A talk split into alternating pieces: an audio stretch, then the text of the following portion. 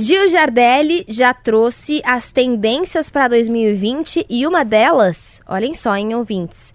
Tecmisticismo é a tecnologia misturada com o mundo místico, Gil? O que isso quer dizer? Conta pra gente. Na verdade, a ciência e o mundo místico sempre caminharam juntos, né? Só que agora a tecnologia e a espiritualidade estão se unindo.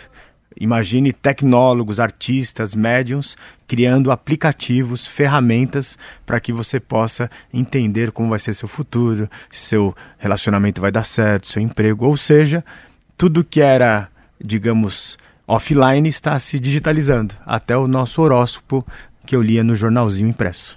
Tem gente que vai falar que astrologia é bobagem, tem gente que vai falar que astrologia é um estudo muito sério, pessoas que dedicam a vida inteira, a carreira inteira a estudar muito sobre o assunto. Não estamos entrando nessa discussão, né? A gente está só apresentando onde o mercado está caminhando. Isso já é uma teoria minha, tá, pessoal?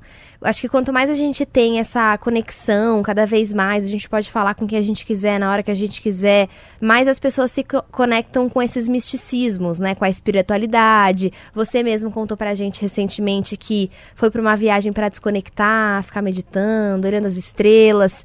E aí a tecnologia tá entrando nesse campo também. Agora o que a gente quer saber, isso aí vai dar dinheiro para eles? Olha, Letícia, em 2020, os analistas acreditam que será um investimento de 2 bilhões de dólares. Uau! São sites que usam, por exemplo, previsão baseados em blockchain.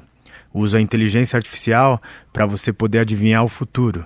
Você tem aí uma série de sites que já são utilizados por milhões de pessoas que usam o Big Data, a inteligência artificial, as redes neurais para tentar entender essa nova era.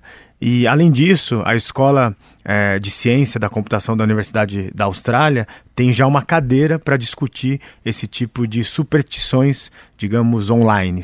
Como se que as superstições tradicionais estão se amarrando aos processos científicos e de redes neurais da inteligência artificial. Eu vou acabar de gravar a nossa coluna, vou entrar no nosso site bandnewsfm.com.br e vou procurar aí todos esses estudos que você citou para a gente, para entender direitinho como a tecnologia e esse misticismo estão se misturando.